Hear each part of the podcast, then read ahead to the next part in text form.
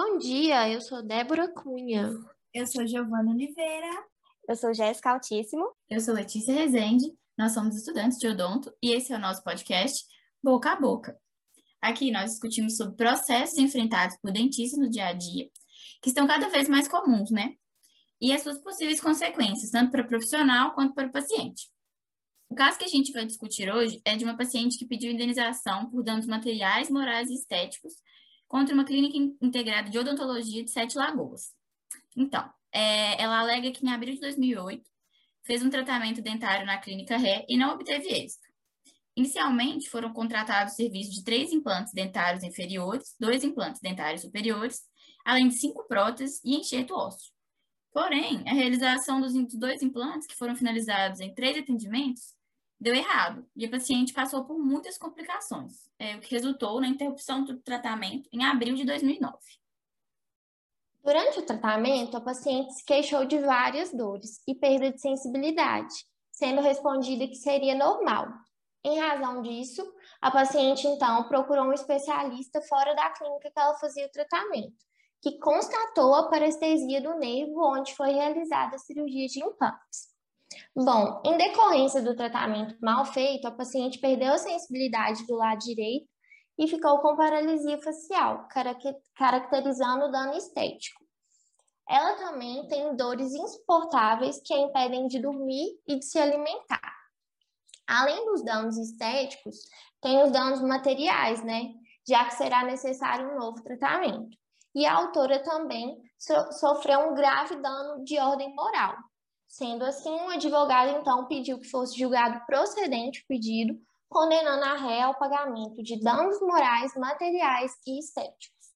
Pois é, Débora, mas aí a ré, né, que é a clínica, contestou todos os argumentos da autora e disse que a paciente tinha total ciência de que o tratamento ia ser realizado no ambiente de curso de pós-graduação e que, inclusive, isso estava constado no termo de compromisso que ela assinou.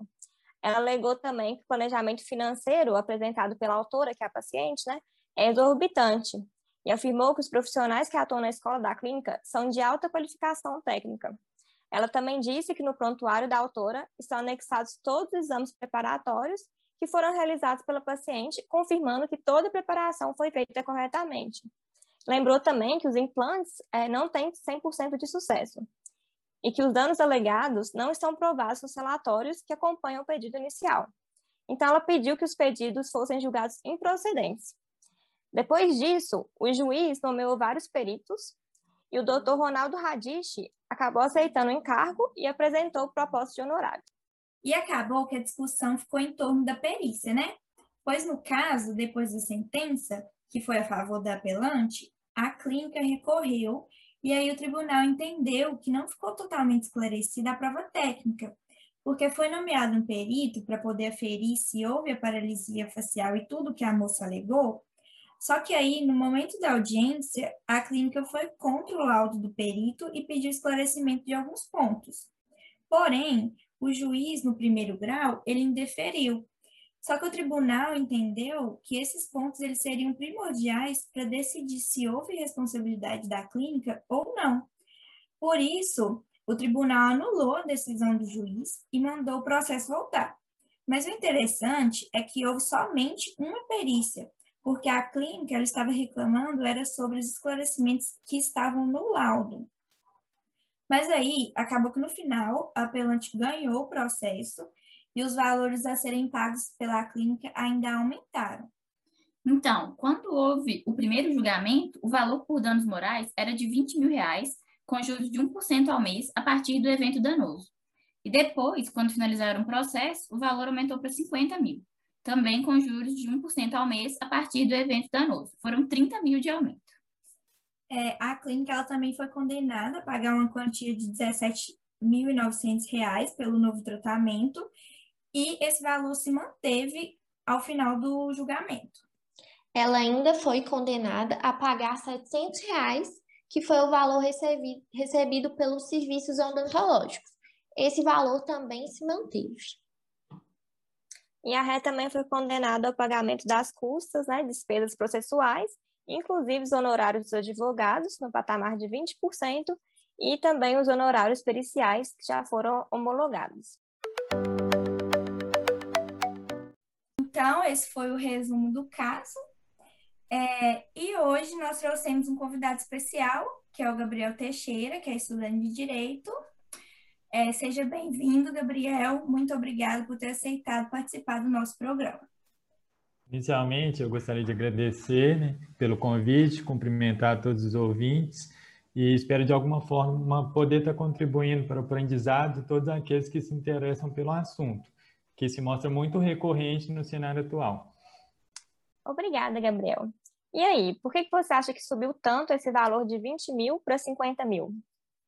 Na fundamentação da sentença final, o juiz ele entendeu que as circunstâncias do caso, o contexto e a situação atual da autora foram determinantes para que houvesse a majoração, ou seja, o aumento do valor indenizatório. Além disso, o julgador levou em consideração o tempo de duração do processo. Foi aproximadamente seis anos, seria um lapso temporal muito extenso no qual a paciente teve que conviver com dores diárias, não foi submetida a tratamento dentário substitutivo e, por fim, acometida com a incerteza de que seria reparada pelos danos causados.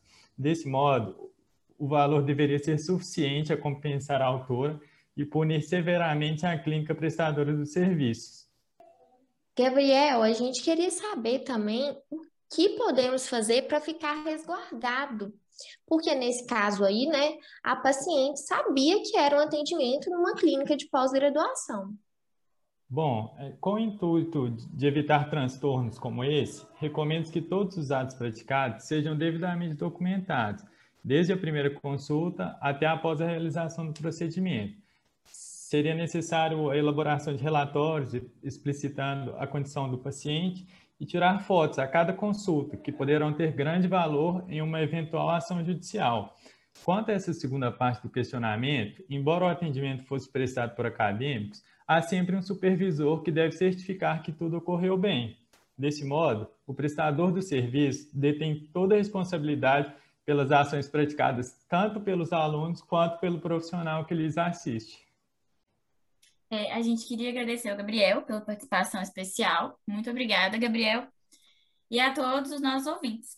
Na próxima semana, a gente vai trazer um caso de outro segmento, que é a perícia criminal. Até semana que vem. Até, obrigada. Obrigada, pessoal. Obrigada, tchau.